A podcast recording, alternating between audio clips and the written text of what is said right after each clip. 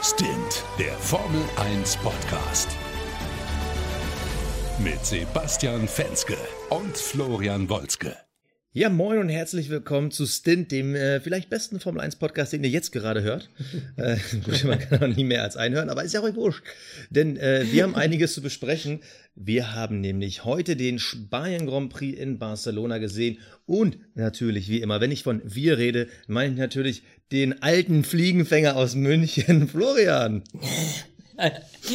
Ja, mein Lieber, ähm, ja, vielen Dank für diese charmante Anmoderation. Jetzt weiß ich, warum du unbedingt äh, hier anmoderieren wolltest. Ja, den, den habe ich mir schon das echt. hast du wahrscheinlich schon, das hast du wahrscheinlich von Anfang an gedacht, kurz die Pointe zu erklären, wer nicht bei RTL geguckt hat, beziehungsweise eigentlich müsste man bei RTL geguckt haben, weil es gibt eigentlich keine andere Möglichkeit, wenn ich so drüber nachdenke. Ja. Ähm, da reden wir gleich auch drüber, was bei F1 TV so alles schiefgelaufen ist.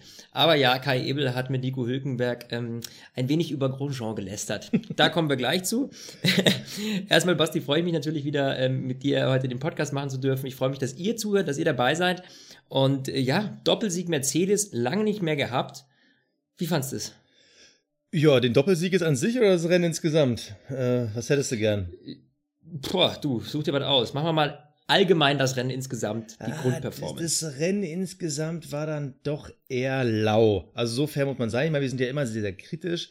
Äh, wir hatten ein paar Highlights. Da, also es gibt auch genug Themen, über die man reden kann. Aber insgesamt war es doch ein sehr ruhiges Rennen und äh, ja, ich hätte Ferrari nicht den Patzer gemacht, über den wir gleich reden, ähm, wäre eigentlich vorne so gut wie gar nichts passiert. Deshalb würde ich dem Rennen jetzt als Note selber eher so eine 4 minus geben. Also es war schon irgendwie guckbar, aber es war jetzt noch kein Knüller. Aber im Einzelnen dann auf jeden Fall äh, Doppelsieg Mercedes, ja. Äh, Das war ja eigentlich das, was wir am Anfang der Saison prognostiziert haben. Das wird wieder die brutale Mercedes-Dominanz und das war sie zum Glück bisher noch nicht. Aber man muss jetzt sagen, Lewis Hamilton aktuell 17 Punkte voraus nach knapp 25 Prozent der Saison, nach knapp einem Viertel. Hm, das ist schon wieder so eine leichte Tendenz. Bottas hat mich gefreut, dass er mal wieder äh, top ins Ziel gekommen ist. Ähm, kann man sich nur für den kleinen Jungen freuen. Also ich auf jeden Fall, ich finde den super. Aber doch sehr, sehr dominant. Und davor habe ich schon wieder Angst. Ja. Nicht, dass Mercedes jetzt den Schlüssel gefunden hat. Hoffentlich ist das nur ein Ausfall gewesen. Ja, das mit Schlüssel finden äh, würde ich jetzt nicht sagen. Auch dieses Overall Performance vom Rennwochenende. Du klangst gerade so, als wärst du kurz vor der Depression, aber ich glaube, so schlimm ist es noch nicht. Nee. ähm, aber du hast recht. Ähm, Mercedes vor allem, wie schnell Hamilton vor Vettel weggeballert ist. Das hat mir Sorgen gemacht. Weißt du, wenn das eng beieinander ist, das Feld, dann, okay, dann ist auch ein Doppelsieg Mercedes nicht so schlimm, wenn die fünf Sekunden hintereinander ins Ziel kommen. Aber diese Dominanz, die Hamilton wieder an den Tag gelegt hat, der innerhalb kürzester Zeit dann mal ebenso 10, 15 Sekunden Vorsprung hatte, das ist halt, äh, boah, das ist halt dann schon wieder, weißt du, das ist schon wieder so ein krasser Abstand und er verwaltet ja dann vorne nur noch. Ballert er wie er könnte, dann, äh, ich glaube, dann wäre der Abstand noch wesentlich größer, logischerweise. Und ähm, eindeutig hat man es auch, glaube ich, gesehen, als letztlich dann ähm, Vettel noch mal in der Box war, das können wir gleich nochmal thematisieren, aber er kam selbst mit frischen Reifen nicht an Bottas ran. Und das ist schon wieder so, boah, also da, es war auf jeden Fall nicht der Ferrari Day, das kann man ganz klar sagen. Ähm, hier hat Mercedes in Barcelona einen unglaublich guten Job gemacht. Ähm, ich glaube, dass sie auch schon in den Wintertestfahrten schon ziemlich gut waren, damals noch beim, wenn wir uns ein bisschen zurückerinnern an die Testfahrten. Aber ähm, das war absolut ein Mercedes-Rennen. Ich, ich finde es legitim, jetzt sage ich mal so, weil wir jetzt ganz, ganz viele unglaublich spannende Rennen gesehen haben und die wünschen wir uns natürlich auch weiterhin. Aber ich, also mich finde ich, ich finde es jetzt nicht irgendwie dramatisch, dass jetzt Mercedes einmal einen Doppelsieg geholt hat. Ähm, mal abwarten, wie das dann ähm, beim nächsten Rennen dann wird in Monaco. Ähm, da kann ja auch nochmal alles ganz anders kommen. Aber du hast recht, Bottas, da bin ich auch voll bei dir. Finde ich solide, gut gemacht. Und ja, als müssten wir eigentlich mal echt über diesen, über den krassesten, über das krasseste Ding an diesem Rennwochenende reden eigentlich. Also ich, ich, ich kann diesen, diesen Hass in mir ja gar nicht mehr äh, unter Kontrolle halten. Bitte führ das mal ein, damit ich meinen Senf dazu geben kann, ja, wie ich es immer so gerne tue. Also, wir reden natürlich über die Szene in Kurve, was war denn das dann? Äh, Kurve 2. Äh, der Ausrutscher kann man auch nicht sagen. Dieser komplette Blackout von Grosjean, ähm, der weicht, äh, ich glaube, in dem Moment ein bisschen Magnussen aus, kommt dann äh, seitlich über die äh, Streckenbegrenzung, rutscht dann aus und statt dann quasi sich ein bisschen austrudeln zu lassen und wieder ganz entspannt in das Fahrerfeld zurückzukommen, dann natürlich weiter hinten, gibt er Vollgas und dreht sich mit seinem Reifen kompletter Wheelspin einmal quer über die Strecke und schießt dabei Gasly und Hülkenberg ab. Und äh, ich fand die Analysen nach dem Rennen, die waren eigentlich genau auf den Punkt. Nämlich, äh, das erste, dass man da abgedrängt wird, das kann passieren, hat er keine Schuld. Aber dass er dann irgendwie mit diesen äh, durchdrehenden Reifen da zurück auf die Strecke fährt, also das ist halt mehr als nur bescheuert, weil im Endeffekt kann man nur sagen, zum Glück hat es nur äh, Hülkenberg und Gasly getroffen und dann auch nicht mal wirklich doll. Also klar, die beiden sind ausgeschieden, aber das hätte auch anders laufen können. Da gab es ein interessantes GP2-Rennen heute. Da hat man übrigens das erste Mal gesehen, äh, was Halo wirklich bewirken kann. Da gab es eine ähnliche Situation, das hätte viel gefährlicher ausgehen können. Und das war halt schon wieder so ein, so ein klassischer Grosjean. Wir haben es in Baku schon besprochen, als er da im Safety, äh, während der Safety-Car-Phase in die Mauer gedriftet ist äh, und wir waren ja schon immer nicht so die großen Fans von ihm. Wir haben ja den guten alten Julian Palmer Gedächtnispreis schon verliehen. Also, das war jetzt nicht seine Sternstunde und ich muss wieder sagen, warum immer Hülk? Es tut mir so im Herzen Alter. weh. Ja, du bist so viel zu soft. Ich sag's dir ganz ehrlich. Dieser Grosjean, ganz ehrlich, die, der hat ja Spastiken am rechten Fuß oder sowas. Das kann doch nicht sein, dass ich, wenn ich mich rausdrehe, dass ich dann voll aufs Garage latsche. Da waren Rauchschwaden, du hast eh nichts mehr gesehen vor lauter Nebel. Ähm, die gleiche Kiste in Aserbaidschan, wo er sich da selber ausgenockt hat. Ich meine, Gott sei Dank hat er sich da nur selber abgeräumt.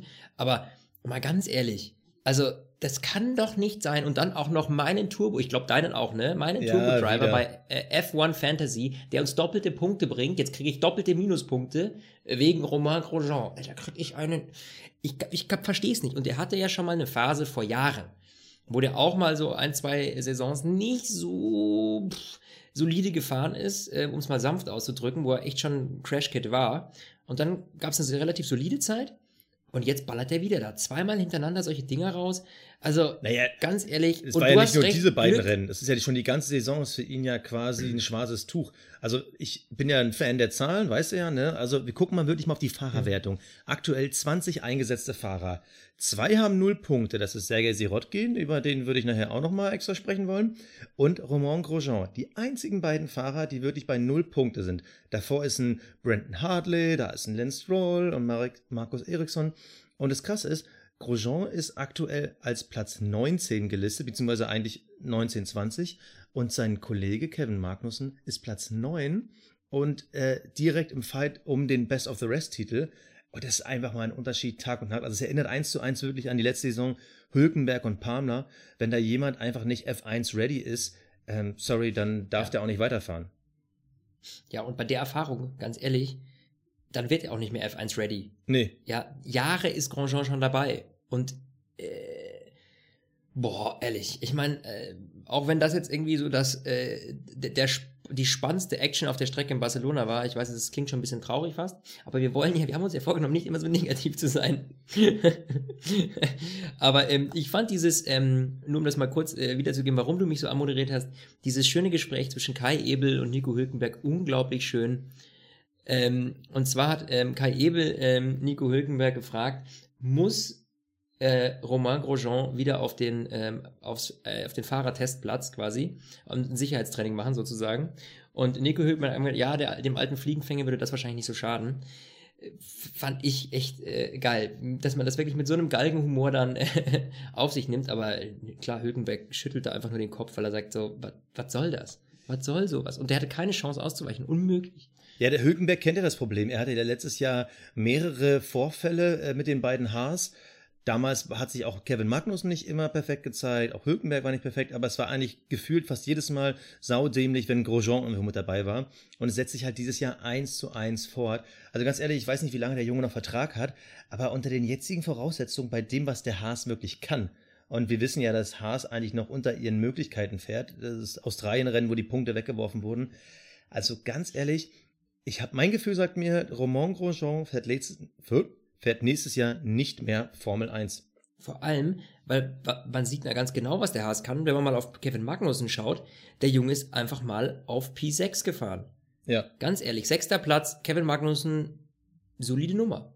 Gut gemacht, muss man ganz ehrlich sagen. Und das zeigt, was der Wagen eigentlich kann. Ja, ähm, hier Best of the Rest zu sein. Und äh, Grosjean nutzt es halt null. Null. Materialschlacht ist alles, was der kann. Aber gut. Ähm, Übrigens, by the way, äh, Thema- einfach nur mal zu gucken, Mhm. wie erfahren ist denn der Junge? Ähm, 2000, äh, 2009 erster Gastauftritt in der Formel 1, seit 2012 Stammfahrer. Also immerhin schon äh, in seiner theoretisch sechsten, siebten Saison, wie man es eben sehen will. Und schon 127 Starts. Also man kann ja jetzt wirklich nicht mehr als Rookie bezeichnen. Der Junge ist auch mittlerweile äh, 32 Jahre alt. Also eigentlich müsste man sich denken, er sollte die Erfahrung haben, keine dummen Fehler zu machen. Fehler machen, okay, kann jeder, aber dumme Fehler und die häufen sich bei ihm einfach zu extrem. Tja. Und auf die Reifen schieben kann er es auf jeden Fall nicht. Wobei vielleicht schon. Denn das Thema des Wochenendes war ja, ähm, dass die Reifen ein bisschen verändert wurden. Auf Wunsch von Mercedes. Ähm, ob das jetzt da in den Sieg mit reingespielt hat oder nicht, ähm, das äh, werde ich dich gleich fragen, mein Lieber. Aber nur um es kurz aufzuklären, ähm, die Reifen sind ein bisschen dünner, um eben auch ähm, die Blasenbildung so ein bisschen zu verhindern, weil es da bei den letzten Rennen ein bisschen Probleme gab. Und dann ist Mercedes an Pirelli rangetreten und hat gesagt, hey, Jungs, könnt ihr die nicht ein bisschen dünner gestalten, ähm, um dem entge- entgegenzuwirken? Und das hat Pirelli auch gemacht und die wurden heute eingesetzt, beziehungsweise das ganze Wochenende schon eingesetzt. Und scheinbar, ähm, ja, kam auch Mercedes am besten mit diesen Reifen zurecht. Ähm, denn bei Ferrari lief es jetzt nicht so gut, ne? Nee, also ich bin da auch noch ein bisschen äh, unsicher, wie das jetzt genau weitergeht. Also jetzt, jetzt habe ich irgendwie gehört und gelesen, das wird dann nur noch in zwei, drei weiteren Rennen eingesetzt. Das war jetzt speziell für die Strecke. Also da bitte, wenn da irgendwie Halbwissen bei uns unterwegs ist, das bitte entschuldigen. Aber Fakt ist doch, wenn ein Team, was gerade mehrmals die WM gewonnen hat, an den Reifenhersteller rantritt und sagt, Leute, wir würden die vielleicht gerne mal anpassen wollen, natürlich für alle, aber mit dem Hintergedanken, dass Mercedes schon seit Jahren Probleme mit der Blasenbildung hat, hat das schon so ein kleines Geschmäckle. Und wir haben ja eins zu eins gesehen, Mhm. dass Ferrari, das war ja wirklich dieses Jahr, na, Red Bull war noch ein bisschen besser, aber Ferrari, das waren ja wirklich die Reifenflüsterer, die es jedes Mal geschafft haben, den Reifen ins Fenster zu bekommen. Also äh, wir hatten das in äh, Australien, da hatten die noch die meisten Probleme, in Anführungsstrichen, aber grundsätzlich waren die halt überall top mit ihren Reifen und Mercedes hatte halt immer wieder diese Aufs und Ups, aber auf einmal lief es bei Ferrari nicht. Also die hatten ja im Qualifying haben wir schon gesehen, da mussten sie mit dem härteren Satz dann ihre schnellste Runde fahren. Heute hat man es auch gesehen, als äh, die quasi auf den zweiten Satz gegangen sind bei Vettel. Das hat ja auch irgendwie nicht geklappt. Also das hat ja nicht einen Push nach vorne gebracht, obwohl die Reifen frisch waren. Also es hat so ein Geschmäckle. Also na- natürlich muss man es jetzt erstmal beobachten. Vielleicht lag es ja wirklich an dieser Kombination mit dem neuen Asphalt und vielleicht waren die Wetterbedingungen nicht ganz so perfekt. Es war ja wieder dieses Mercedes äh, Jackenrennen, wo Toto Wolf sagt, wenn du die Jacke anziehst, dann läuft's bei Mercedes. Also ich, will es noch abwarten, Ja, aber, aber- ein Geschmäckle hat es schon. Es ist irgendwie komisch. dass hier, ähm, ein, ähm, wir hatten ja zwischendurch ein Virtual Safety Car ähm, und äh, da ist Vettel nochmal an die Box gegangen, ähm, was strategisch doch sehr fragwürdig ist, aber gut, man hat sich gedacht, gut, nochmal frische Reifen drauf bis zum Ende des Rennens, so können wir vorne nochmal richtig mitmischen und ähm, dann ist er hinter Bottas und hinter Verstappen wieder rausgekommen und der hat es ja nicht mal ansatzweise geschafft aufzuschließen. Also der hing ja immer in so einem zwei, zweieinhalb Sekunden Fenster ähm, hinter Max Verstappen. Und das, obwohl Max Verstappen auch noch einen beschädigten Frontflügel hat, da kommen wir auch gleich noch drauf zu sprechen. Aber ähm, da dann nicht ranzukommen mit einem neuen Satz Reifen, da ist gewaltig was äh, im Busch, also was nicht in Ordnung ist. Also das fand ich schon extrem, oder? Also, die, dass du nicht mal ansatzweise rankommst mit ganz frischen Reifen. Ich glaube, er war Ähm. auch nur ein, zwei Mal irgendwie am Anfang am DRS-Fenster oder war er überhaupt drin? Weil also Ich weiß gar nicht. Also ich glaube, er kam nicht mal, also, oder ja, ganz kurz mal vielleicht am Anfang, aber dann überhaupt nicht mehr. Also- Also das ist schon. Pff, Also es ist schon sehr merkwürdig. Also die Frage ist halt, hat der Red Bull durch die Updates wirklich diesen Schritt nach vorne gemacht, dass die auf einem Niveau mit dem Ferrari fahren? Glaube ich irgendwie nicht, weil vor allem im Nee. ersten Stint, da haben die sich ja auch gut abgesetzt. Also es würde mich doch verwundern. Ich, ich glaube, es ist einfach diese, dieser Reifentypus, vielleicht war es wirklich so, dass der jetzt Ferrari schaden könnte. Wir müssen das beobachten, weil es ist schon weird. Aber bleiben wir doch bei dem Thema mit der Ferrari-Strategie. Also, Vettel, toller Start, äh, auf Platz 2 vorgefahren, hat sich eigentlich mit einem respektablen Abstand hinter Hamilton erhalten können. Ja, das glaube ich waren 7, 8 Sekunden äh, vor dem Boxenstopp. Dann ging es natürlich nicht mehr gegen Hamilton, sondern gegen Bottas. Undercut wieder klassischerweise. Und dann kam dieses Virtual Safety Car und dann sind die nochmal ran. Aber alleine, Und dann hatten sie auch dummerweise zu lange gebraucht, weshalb sie hinter Verstappen gefallen sind. Also sowieso diese Berechnungen bei den Boxenstopp-Fenstern bei Virtual Safety Car, die haben bisher noch nie so richtig geklappt Nee. bei keinem Team. Das ist, Das ist irgendwie ganz komisch. Und vor allem die Frage ist ja, warum haben sie es gemacht? Also Vettel hat äh, im Interview danach ja gesagt, wir waren uns nicht sicher, wenn wir so lange fahren auf diesen Reifen, ob wir wirklich ins Ziel kommen. Das halte ich für Quatsch, weil was wir bisher diese Saison schon gesehen haben, die Reifen halten ewig. Die Fahrer haben immer Probleme mit den Temperaturen und vor allem mit den Arbeitsfenstern, aber diese Reifen, diese aktuelle Generation, die hält gefühlt ewig. Vor allem Red Bull, die könnten ja auf jedem Satz Reifen das Rennen Ja. durchfahren. und damit Das- hatte doch keiner Probleme. Also das war doch, äh, also das finde ich total aus der Luft gegriffen. Ich, ich, ich, ich glaube, man will sich jetzt vielleicht auch bei Ferrari so ein bisschen die Schmach sparen, um sich diesen äh, strategischen Fehler einzugestehen und sagt, wir hatten die Befürchtung, dass die Reifen nicht halten und deswegen machen wir das jetzt. Also ich glaube ja Ähm, wirklich, die haben Angst vor Mercedes gehabt. Man hat ja einmal kurz dieses Bild gesehen, wie die Mercedes-Jungs in der Garage stehen. Die dürfen ja nicht mehr davor stehen, sondern die stehen ja dann in der Garage. Und ich glaube, dann würde ich gedacht, oh Mist, wenn die das jetzt machen. Oh, das ist das Fenster. Ja, stimmt. Man könnte ja vielleicht noch vor Verstappen fallen. Oh Mist, dann holen wir den schnell ran. Ja, aber absoluter Schnellschuss, der ging ja voll in die Hose. Also, äh, da- das, das war einfach extrem unüberlegt. Ja, aber das Problem ist Klar aber, musst du bei so einer Situation schn- schnell handeln, aber du, also, wir haben uns ja alle gefragt. Also, die Jungs von RTL haben sich das gefragt. Ich saß da, hab mir gedacht, so, ähm, macht das jetzt noch Sinn? Äh, pff, Die Frage ist natürlich, um, um mal fair zu sein zu Ferrari, wenn du natürlich in deinen Berechnungen siehst, okay, wenn du jetzt unter dem VSC reinkommst, würdest du vor Verstappen landen. Das Problem ist, wenn Bottas jetzt zuerst reinkommt, kannst du vielleicht den Undercut nicht ganz machen, weil dann das VSC vielleicht aufgehoben ist oder äh, dass er dann vielleicht äh, das das VSC aufgehoben bekommt, wenn Vettel in der Box ist. Also da sind schon ein paar Parameter, dass es schon schwierig ist zu reagieren. Und wenn dann die Berechnung hast, ah, wir würden aber vor dem landen, verstehe ich, wenn man in die Panik bekommt und sagt, okay, wir müssen jetzt reagieren. Fakt ist aber, es war die falsche Herangehensweise und dass es dann zeitlich nicht mal geklappt hat, vor Verstappen zu bleiben, hat es natürlich komplett versaut. bitter. Ja. Weil wenn er vielleicht mit Ja. einem theoretisch frischeren Satz, ich meine, wir reden davon irgendwie knapp zehn Runden, also es wäre schon wahrscheinlich ein Unterschied vielleicht gewesen.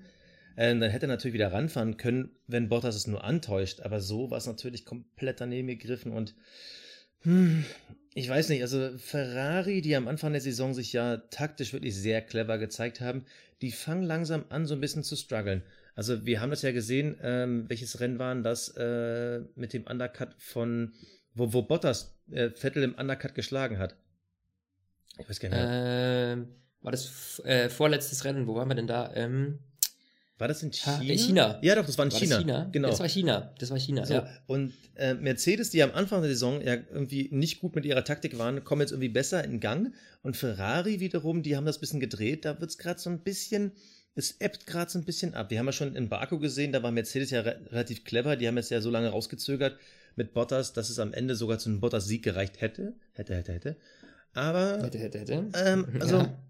Ich meine, das ist ja das Geile, um mal wieder was Positives zu sagen. Wir haben dieses Jahr ein Formel-1-Feld, das ist eng beieinander, dass du wirklich in der Taktik variabel sein musst. Du kannst Musst, nicht mehr so wie Ja. Schema F fahren. Du musst halt überlegen, ah, wie mache ich nochmal diesen kleinen Trick? Wie mache ich nochmal einen Reifensatzwechsel? Die Reifen sind auch so eng beieinander, dass würde ich auch sich lohnt, taktisch zu sagen, okay, wir wechseln statt von Soft auf Medium oder äh, Super Soft, Ultra Soft, wie auch immer. ja. Das macht ja schon Spaß. Aber da muss man halt eben aufpassen, dass man keine wirklichen Patzer macht, weil dann bekommst du Riesenprobleme. Das gleiche haben wir gesehen in das China, halt- wo Red Bull sich getraut hat. Also, das finde ich super, um mal echt mal dieses Positive rauszuarbeiten. Ich finde es super, dass es die Möglichkeiten gibt, aber natürlich dann blöd, vor allem für unseren deutschen Fahrer, für Vettel, wenn er dann natürlich den Nachteil hat.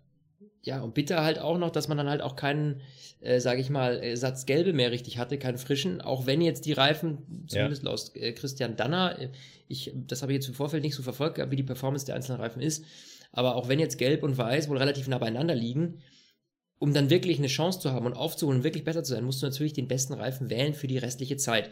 Und das wäre in meinen Augen definitiv der Gelbe gewesen Ja. und nicht der Weiße. So, wenn du jetzt keinen mehr hast, das ist ja auch ein Parameter, der in die Entscheidung mit einfließen muss, logischerweise. Und auch sicher bei Ferrari mit eingeflossen ist. Ähm, aber wenn du dann wirklich nur hast, okay, ich kann jetzt auf den gleichen, wir kriegen jetzt nochmal einen, wir haben dann quasi, was waren das jetzt, sechs, sieben, acht Runden? Mir war das auch nicht, oder? Was ist Unterschied zwischen Verstappen und Vettel oder was meinst du? Ja. Ja, da gibt es ja die ganz tolle Ist nicht mehr F1 so schlimm. SSI. Und da habe ich vorhin reingeguckt und ich glaube, es waren wirklich sieben äh, Runden Unterschied, die Ja. Vettel quasi So. frischer war, aber Sie, hat ja, man sind, nicht sind gemerkt. diese sieben Runden auf dem gleichen Reifen so ausschlaggebend, dass du die Zeit eines Boxenstops von wie viel über 20 Sekunden ähm, wieder rausholst, plus Überholmanöver, falls du hinter jedem anderen landest. Also das, no way, in meinen Augen. Also selbst wenn man gesagt hätte, ähm, der Bottas kommt jetzt rein, hätte man trotzdem draußen bleiben können. Weil auch Bottas ihn dann wahrscheinlich nicht mehr gekriegt hätte, meiner Meinung nach. Also, das war echt, da hat man sich, glaube ich, zu viel erhofft, Hm. einfach von diesem neuen Satz. Ich meine, sieben Runden. Das ist klar, das kann im Extremfall schon ausschlaggebend sein, aber ich glaube nicht bei diesen Reifen, die so kontinuierlich sind und so schlecht, so, so wenig abbauen letztlich, ja. Und ähm, naja, gut. Aber Kimi Raikkonen hatte Pech, Oh man ja. dazu noch sagen. Schon wieder Kimi, Ähm, oh Mann, ey, das tut mir Ja, so leid für er den ist Jungen. echt. Oh, und er ist schon so am Boxenfunk immer schon so, ja, ja, okay, mache ich so. Kimi, du musst noch ein bisschen draußen bleiben. Ja, ja, no problem, alles okay. Das ist schon, weißt du, der hört sich so, also null Emotionen, wie wir ihn eben kennen. Ähm, aber deswegen mögen wir ihn ja auch so gerne. Ja, technisches Problem, leider raus, der Junge. Ähm, Wer es mal wieder selber verkackt hat, oder eigentlich Glück im Unglück hatte, unser geliebter Max Verstappen. Oh ja, ja, ja, ja. Ah, ich hab's, ich hab die, ich hab's schon wieder, ich hab die Autos schon wieder in tausend Teile fliegen sehen. Der hatte sowas von Schweineglück, der Junge, ja. Also ähm, ist da von hinten ähm, mit seinem Flügel in Lance Stroll reingedonnert. Reingedonnert ist ein bisschen übertrieben. Er hat ein Stück von seinem Frontflügel verloren. Aber das war halt auch schon wieder so eine Nummer so, Junge, das sind einfach ein paar Millimeter zu viel, die du da ran bist, rangehst. Ja, vor allem, Also es war vor allem in dieser Diskussion, in, der, der befindet sich in einer Diskussion im Moment, ähm, Max Verstappen, dass er doch endlich mal der die Reißleine ziehen muss. Der steht unter voller Beobachtung von allen, von den Medien, von äh, äh, vom, vom Team, von uns natürlich auch. Und ähm, ja, also weiß ich nicht, warum, warum? Ja, also die Situation war ja folgende. Das war ja am Ende von dem Virtual Safety Car, wo ja alle ganz entspannt ineinander herfahren und dann war das Virtual Safety Car vorbei und er wollte halt so schnell wie möglich an Stroll vorbei. Fakt ist aber, das war eine Überrundung. Ich meine, Stroll hätte sich nicht gewehrt, aber er musste halt haarscharf an ihm vorbeiziehen, an einer Stelle, die auch nicht so die cleverste war. Ich glaube, es war wirklich äh, in der Runde, äh, in der Kurve 2, wo er halt so eng an ihm war, aber wo du mittlerweile auch die breiteste Strecke an der Stelle hast. Und es war halt so unnötig und er hat Schwein gehabt. Er hat so Schwein Mhm. gehabt, weil Fakt ist, hätte er Strolls Auto damit zerstört, also den Reifen aufgeschlitzt, oder hätte selber zum Nasenwechsel kommen müssen, hätten wieder alle gesagt, er lernt es nicht. Er lernt es einfach nicht. Er kommt nicht damit klar, in diesem Auto zu sitzen und Gas zu geben. Und wir hatten es schon so oft diskutiert, er ist kein Rookie mehr, er ist kein Anfänger mehr. Klar ist er 20, aber trotzdem, wer schon so viele Ja, Rennen gefahren nee. ist und so viele Rennen auch äh, gewonnen hat oder auch schon auf dem Podium stand, der sollte das bitte mitbedenken, was er da macht. Und das macht er nicht. Und er hat so viel Glück. Und heute ja so doppeltes Glück. Das war ja nicht nur der Unfall mit äh, Stroll, sondern auch im Endeffekt, dass äh, Kimi ausgefallen ist, Vettel hinter ihm gelandet ist. Er wäre eigentlich als Fünfter mit einem ganz unauffälligen Rennen ins Ziel getrudelt. So hat er es geschafft, Mhm. aufs Podium zu kommen. Ich weiß gar nicht mehr, wann sein letztes Podium war. Aber ich meine, er hat so viel Ja. Glück gehabt, aber er hätte es schon wieder beinahe weggeworfen. Und das ist so wieder das Ding. Normalerweise wäre das ein Ricardo-Ding gewesen. Verstappen hätte das Ding weggeworfen und Ricardo hätte irgendwie den dritten Platz geerbt. Hm, ja. Und da sieht, da müsste man eigentlich sehen, Max, wenn du sauber fährst, dann fährst du aufs Podium. Deshalb hör auf mit dem Scheiß. Und man kann es immer Es ist schon so wirklich. Weißt, es, es, es, ich, ich habe mittlerweile schon so das Gefühl, äh, Max Verstappen nimmt so einen, nimmt langsam so einen ungesund großen Teil unserer Podcasts Ja. ein, habe ich so das Gefühl. Ganz ehrlich, über den gibt's wirklich jede Woche was zu quatschen. Vielleicht sollten wir uns eine Rubrik Ähm, ausdecken. Ja, keine Ahnung. Also wir, wir müssten irgendwie so einen extra Podcast machen, den nennen wir dann Verstappen Grosjean oder so, weil äh, Ja. über die könnten wir eine ganze Folge jede Woche nur über die beiden reden, ja? So langsam. Also wirklich. Ähm, oh, ja, aber gut, man muss drüber reden, weil die beiden Jungs halt echt crashtechnisch ganz vorne mit dabei sind und Aber immerhin. ja, dem einen oder anderen. Man darf, Hm? man darf es aber nicht vergessen, Verstappen war auf dem Podium, vielleicht gibt es auch diesen neuen Push. Dadurch hat es auch geschafft, auf den sechsten Platz der Fahrerwertung zu kommen, ist damit immerhin schon ein Punkt vor Alonso. So, vor ihm aber immer noch Ricardo. So, vielleicht gibt das auch den Push, wieder dieses Gefühl zu haben, ah, so ist das hier oben. Eigentlich ganz nice. Äh, sollte ich jetzt öfter mal machen. Also, wer weiß, vielleicht hilft ihm das ja wirklich. Und ähm, ich habe übrigens jetzt mal nebenbei schon gespiekert. Das letzte Mal auf dem Podium war letztes Jahr in Japan. Das war das vorletzte Rennen. Und auch letztes Jahr war er insgesamt nur zweimal auf dem Podest. Das darf man auch nicht vergessen. Oder nee, warte mal. Eins, zwei, dreimal, Entschuldigung. Dreimal auf dem Podest. Mhm. Also wenn alle immer davon reden, oh, dieser Overtalented. Oh nee, ich habe mir nicht weit genug gestrollt. Viermal. Trotzdem. Äh, also letztes Jahr war er viermal auf dem Podest, jetzt einmal. Er gilt immer noch als das Übertalent, aber ganz ehrlich, die Zahlen sprechen halt im Laufe seiner jetzigen noch jungen Karriere langsam gegen ihn. Also wenn er jetzt so ein Ergebnis wie äh, dieses Mal in Spanien, wenn er das jetzt irgendwie mal wirklich über drei, vier Rennen hinlegen kann. Ja. Und ganz ehrlich, nächstes Mal ist Monaco, das ist prädestiniert, um auch mal zu gewinnen in einem, auf einer Strecke, die nicht so motorlastig ist. Wenn er das packen würde, dann würde man auch so das Gefühl für ihn wieder zurückkriegen. Das, was uns fehlt, deshalb sind wir auch immer so kritisch. Ja, aber Mai, das ist, äh, ja, das ist einfach so. Also was soll ich dazu sagen? Ich bin echt. Ja, ich bin wirklich, ich musste gerade überlegen, so was haust du da jetzt entgegen, aber du kannst da nichts entgegenhauen, weil ich bin einfach sprachlos. Ja. Muss ich ganz ehrlich sagen. Ne? Und äh, nur äh, für euch Zuhörer, falls ihr euch wundert, äh, in München hier gerade, wo ich aufnehme, da geht gerade die Welt unter. Ähm, der Himmel fällt herab. Äh, falls ihr da irgendwie ein bisschen Donner oder Regen im Hintergrund hört, trotz geschlossenen Fenstern, es kracht ordentlich, also nicht wundern. Ähm, in Barcelona hat es ja auch fast geregnet. Ja, Ähm, aber das, Auf dem Asphalt das wäre spannend nicht so geworden. geil gewesen. Das wäre spannend. Ja, wäre spannend geworden. Ja, wäre wär spannend geworden, da gebe ich dir recht. Für die Fahrer wahrscheinlich nicht so geil. Aber be- be- bevor wir jetzt das Rennen abschließen und nochmal zu den allgemeinen Themen kommen, weil wir da haben wir noch einiges zu besprechen. Ich sag nur, äh, mein Favorite äh, oder unser Favorite, Kubica, Sirotkin und natürlich reden wir nochmal über Formel 1 TV. Will ich noch einen Fahrer, ähm, dem will ich nochmal besondere Aufmerksamkeit geben, und zwar Charles Leclerc. Der hat in Baku ja solide den sechsten Platz gefahren. Na klar, hat natürlich auch viele Plätze geerbt. Fährt aber dieses Mal wieder auf den zehnten Platz, holt wieder einen Punkt. Und da muss man sagen, am Anfang der Saison hatte das ja noch ein bisschen was von, na, ist er Formel 1 ready? Und jetzt, wenn man jetzt wirklich die letzten zwei Rennen sieht, muss man sagen, oh ja, scheint so zu sein. Ich meine, natürlich sind da Mhm. wieder allerhand Jungs ausgefallen und natürlich hätte ein Kimi und ein Hülkenberg, die hätten auf jeden Fall Punkte geholt, aber der Junge fängt, fängt an, langsam solide zu werden und da waren auch ein paar schöne Manöver auf der Strecke bei. Also der Charles Leclerc, Young Charles, gefällt mir. Ja, doch. Vor allem ist es schön zu sehen, dass einfach auch der junge Nachwuchs, dass man sich auch anders entwickeln kann. Wie ein Jean-Yon Palmer oder ein Romain Grosjean oder, ne, und so weiter und so fort. Grosjean ist 32, aber du meinst die Rotkin. Ja, ja. Nee, ich meine schon auch Grosjean äh, in seinen Anfangsjahren, so. wo er auch schon bei Crash Kit war. Ach so, ne? ja, ich ja, klar. ein bisschen zurückgeworfen, ja. Ähm, und ähm, nee, das ist ähm, super Leistung äh, von ihm und ähm, finde ich schön, dass das, dass das so funktioniert. Und- ja, und doch, Alonso? ganz klar sagen. Und Alonso, Hm? fünftes Rennen, fünfte Mal in die Punkte gefahren. Das haben neben ihm nur Lewis Hamilton und Sebastian Vettel geschafft. Und das äh, eine Woche nach seinem äh, WEC-Sieg. Also der Junge ist immer noch on fire. Es ist immer noch ist ein total geiler Fahrer. Also Ja. super. Ist auch krass, dass du die Belastung, also gut, für ihn ist es natürlich weniger Belastung als für einen jungen Fahrer rein vom Kopf her, weil er Ja. hat im Grunde genommen in seinem Leben schon unglaublich viel geleistet, er weiß genau, was er kann und deswegen glaube ich, nimmt ihn das psychisch nicht mehr so mit, aber es ist natürlich körperlich extrem anstrengend, ähm, auch ähm, von Rennen zu Rennen zu jetten, ähm, hier zu fahren, da zu fahren. Ähm, andere kriegen ja in der Formel 1 schon gesundheitlich irgendwie, äh, müssen da irgendwie am Limit arbeiten. Und, und er fährt einfach in zwei Rennserien. Also da muss man schon sagen, das ist schon eine absolute Top-Leistung und ähm, sonst ist er auch nicht mehr der Jüngste. Und dafür ist es schon wirklich äh, absolut genial, muss man ganz klar sagen. Jo.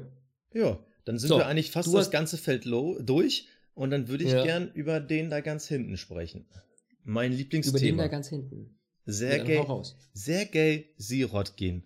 So. Ach Gott. Also das, das Wort dieses Podcasts ist ja wirklich, oder die Floskel dieses Podcasts ist ja wirklich F1 ready. Also ist jemand talentiert genug, äh, ist jemand in der Entwicklung weit genug, um Formel 1 Rennfahrer zu werden. So, ja, Fra- Sirotkin.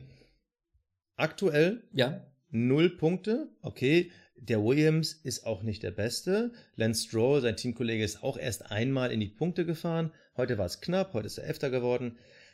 Aber was der Junge jedes Wochenende zeigt, also, boah, heute war dieser Ausritt auf den kalten Reifen und im Endeffekt hat er da Glück gehabt. Er ist ja auch da rausgeflogen, hat sich dann wieder auf die Strecke zurückgedreht, kann froh sein, dass da kein anderer war. Und irgendwie, also ich fange langsam so an, die Jungen zu zweifeln. Vor allem, weil wir ja diese Wochenende auch eine schöne Geschichte hatten, nämlich Robert Kubica hat zum ersten Mal seit 2010 an einem Formel-1-Training teilgenommen. Wir wissen ja, Kubica ist ja Ersatzfahrer und es war ja lange auf der Kippe, fährt er 2018 Formel 1. Jetzt hat er quasi das erste Mal in einem Rennauto gesessen, leider nur in einem Williams. Man muss leider so sagen, es war jetzt auch nicht so berauschend, das Training, aber man weiß auch nicht, was für ein Programm der gefahren ist. Aber hm. langsam habe ich das Gefühl, weil Williams eh schon ein Riesenproblem hat, denen fehlt die Erfahrung, um ein Auto zu entwickeln, haben selber eine riesen Gurke, also einen Mercedes-Motor und die kriegen das nicht auf die Kette und jetzt gab es am äh, Wochenende schon das erste große Meeting, wo Lance Stroll wo auf den Tisch gehauen hat und gesagt, also wenn das hier nicht bald besser wird, dann streicht Papa aber die Millionen, ne? Und dann ist ja der Laden dicht. Ja. Also gebt euch Mühe, wo man sich echt hinterfragen kann, ob das so viel Sinn macht, mit so einer Geschichte um die Ecke zu kommen. Aber ich sage jetzt wirklich, Sergei Sirotkin, er hat es versucht, egal wie viel Papa bezahlt oder wie viel da der russische Staat zahlt, setzt bitte Kubitz ans Auto. Und das habe ich von Anfang an, erinnere dich an unsere äh, Folgen im Winter, äh, wo ich noch gesagt habe, ist das so eine gute Idee, zwei Paydriver ins Cockpit zu setzen in einem Team, das sowieso grundsätzlich schon sehr angeschlagen ist?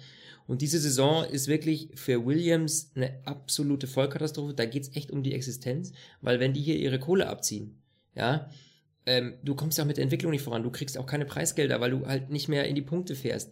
Also es ist wirklich, wirklich übel und die brauchen unbedingt irgendwie eine große Stütze, einen externen großen Investor, der das Ding wieder aufbaut, weil sonst haben wir echt das Problem, dass eines der ruhmreichsten das ruhmreichste Privatteam, muss man wirklich sagen, in der Formel 1 uns flöten geht. Und das macht mir echt Sorgen, weil ich, ehrlich gesagt, das habe ich, glaube ich, in einem der letzten Podcasts schon mal gesagt, dass ich das ganz immer noch mega wichtig finde, dass eben diese kleinen Privatteams auch ähm, mit mitmischen können, dass die auch mit dabei sind und nicht alles nur über die Hersteller läuft. Und äh, das ist bei Williams echt, echt kritisch. Und mir würde es echt im Herzen wehtun, wenn so ein Traditionsrennstall ähm, da nicht mehr dabei wäre. Und ich sehe im Moment echt bei Williams nur eine absolute Abwärtsspirale und da geht es nicht mehr bergauf. Und das ist, boah, also es tut mir echt weh irgendwo, muss ich echt sagen. Finde ich schade einfach, unglaublich schade. Was sagt dein Gefühl? Glaubst du, dass die Rotkin die Saison zu Ende fährt oder glaubst du, dass Kubica irgendwann kommt? Die Frage ist natürlich das auch. Das Problem ist, hast du die, wie ist das vertraglich vereinbart? Hast du überhaupt die Wahl bei der Kohle, die die mitbringen? Mhm. Kannst du dir das überhaupt leisten zu sagen, ich, ich packe jetzt einen Kubica rein? Natürlich spielen die mit dem Gedanken und ich sag dir ganz ehrlich, eine Claire Williams würde zehnmal lieber den Robert Kubica ans Steuer setzen, als den Sergei Sirotkin. Das ist ja ganz klar. Nur, wenn du es finanziell nicht kannst, was bleibt dir anderes übrig? Du hast ja absolut null Wahl da. Aber ich finde, das ist eigentlich auch ein wunderbares Beispiel dafür, dass eben äh, dieses Paydriver-System, wenn du es wirklich auf beide Fahrer ummünzt, das führt halt zu nichts. Also da, da hast du, da gebe ich dir zu 100% recht, weil das, was du halt jetzt an Punkten nicht holst, fehlt dir natürlich dann an den Prämien äh, von der äh, FIA beziehungsweise ähm, von Liberty Media. Und wenn du am Ende quasi mit null Punkten ins Ziel kommst bei deinem einen Fahrer und der andere Fahrer, ganz ehrlich, Lance Stroll aktuell vier Punkte, Platz 15, buh, ist jetzt auch nicht der Überknüller, dann ist natürlich die Frage, ist da der Return on Investment der richtige zu sagen, okay, ja. dann werden wir dafür bezahlt, einfach nur da zu sein, statt dafür bezahlt zu werden, dass wir erfolgreich sind. Und da sehe ich momentan echt Probleme. Also ich glaube auch, dass ja, sich Williams zum nächsten Jahr, wenn das jetzt so weitergeht, dass sich Williams zum nächsten Jahr echt Gedanken machen muss und sich neu aufstellen muss, weil so, so funktioniert es ja in Zukunft nicht weiter. Das kannst du vielleicht mal eine Saison überleben. Der, der, der Punkt ist ja auch, du, du, ich, ich finde immer, wenn du so einen Paydriver hast, okay, und dafür einen anderen Erfahrenen, weil dann kann der Paydriver immerhin ja noch von dem Erfahrenen lernen. Das muss man ja auch ganz klar sagen. Du hast ja nicht nur, dass ein Paydriver ist, dass er schlecht ist. Das habe ich auch schon zehnmal gesagt, dass ich das, äh, im Prinzip heißt es ja nicht, dass das ein, ein schlechter Fahrer ist. Aber ähm, du hast, du hast ja jetzt zwei Männer, äh, zwei Jungs im Auto sitzen, ähm, die sich voneinander auch nichts abgucken können. Weil die einfach beide noch unglaublich jung sind. Und du brauchst irgendwie so eine Art Mentor vielleicht im Team, weißt du, der den, wo du dich ranhängen kannst so ein bisschen, ja. Das ist jetzt bei einem Hülkenberg und bei einem Carlos Sainz so ein bisschen so, würde ich sagen, ja. Wo du sagst, okay, du hast einen unglaublich erfahrenen Piloten, einen relativ jungen, ich meine, Sainz macht sich aber gut, keine Frage. Aber da kannst du noch was lernen, da kannst du dir Tricks abgucken, da kannst du mit dem intern ein Pläuschen halten, ja das funktioniert gut, ja. Ähm, und das hast du natürlich nicht, wenn du zwei so Rookies da drin sitzen hast. Also schwierige Sache. Bei Williams, ähm, da muss es echt bergauf gehen. Und ähm, in meinen Augen muss es vor allem mit einer Sache auch noch bergauf gehen, denn alle, die jetzt unseren Podcast hören und genauso wie wir das F1 TV Abo abgeschlossen haben, werden sich fragen, wofür habe ich heute bezahlt? ja. Also das Tolle Das ist, man kann es wohl auch wieder zurückgeben, wenn man keinen Bock drauf hat. Aber ja, äh, das war es Also, noch nicht. boah. Ich meine, Start schwierig, also nur um das kurz aufzuklären, wer von euch das nicht weiß, es gibt ja jetzt seit diesem Rennen F1 TV, das heißt eine Online-Streaming-Plattform vom Formula1.com und da könnt ihr euch alle Rennen und vor allem auch aus allen Fahrerperspektiven mit allen äh, Teamradios äh, reinziehen. Ziemlich coole Idee, eigentlich geil. An der Umsetzung hapert es jetzt nämlich noch. Das Problem ist nämlich, dass heute bei denen äh, leichte Serverprobleme gab. Leichte? Extrem kranke Serverprobleme, ja. Ähm, äh, es war unmöglich, ein Rennen zu schauen. Ich habe zwischendurch mal so Fitzel bekommen, ja. So, äh, ich habe nämlich, während ich RTL geguckt habe, dann noch so ein bisschen versucht, äh, ja, da irgendwie einen Empfang zu kriegen. Es hat sich so angefühlt wie früher, weißt du, wenn du mit so einer DAB Plus Antenne, äh, mit so einer DAB Antenne da irgendwo äh, äh, nach Empfang gesucht hast und Krisseln am Bildschirm hattest. Bei mir stand immer nur Buffering, also Ja. ich muss puffern. Und dann kam mal kurz so 10 Sekunden ähm, krisseliges Bild und äh, ja, dann war es wieder vorbei. Also unmöglich zu gucken. Es war einfach ein zu großer Ansturm, glaube ich, äh, und das haben die Server einfach nicht mitgemacht. Das ist so, wie wenn ein großes neues Spiel auf den Markt kommt. Ähm, keine Ahnung, dann ist im Online-Modus, schmieren die Server ab oder du hast erstmal äh, einfach krasse Latenzprobleme.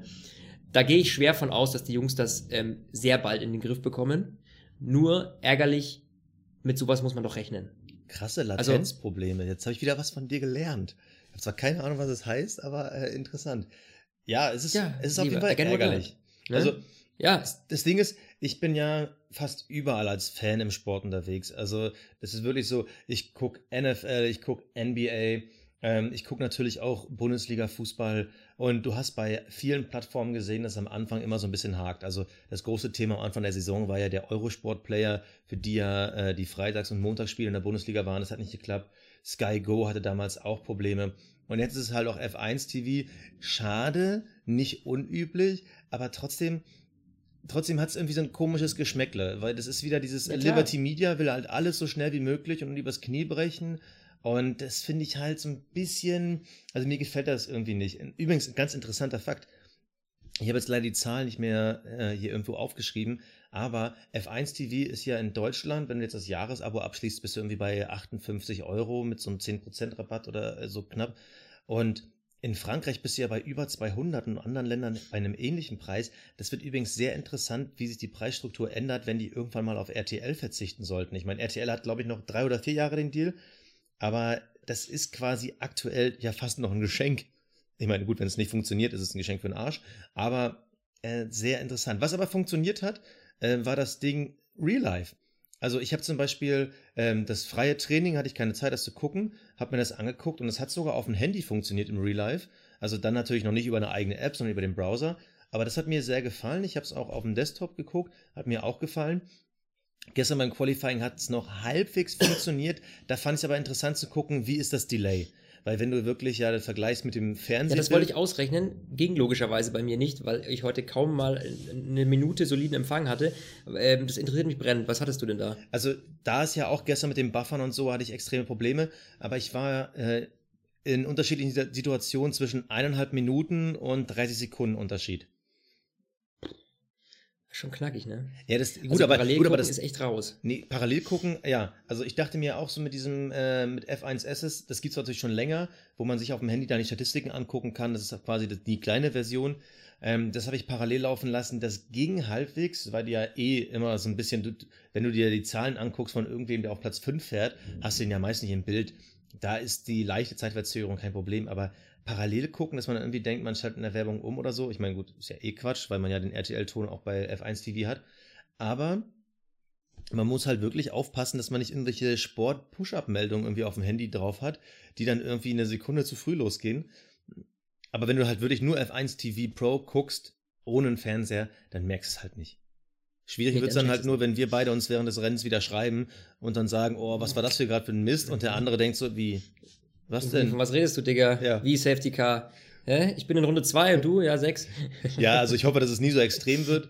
Und wie gesagt, wenn du es nur auf dem einen Medium guckst, okay. Aber mich nervt halt trotzdem, es gibt keine App, Gut, das wurde von Anfang an gesagt, aber ist halt trotzdem blöd, weil wir sind in einem Zeitalter, da guckt man auf dem Tablet, auf dem Smartphone, da schleppt man nicht seinen Rechner umher. Das finde ich halt immer noch schwach. Wenn, dann hätte ich ihn wirklich einen sauberen Start, eine längere Beta-Phase gehabt, mit dann einer finalen App, weil so, es ist halt do doof. Und vor allem, man weiß ja bisher noch nicht, es gibt noch keine Ankündigung, wann die Formel 1 TV App kommen soll. Das finde ich echt schwach.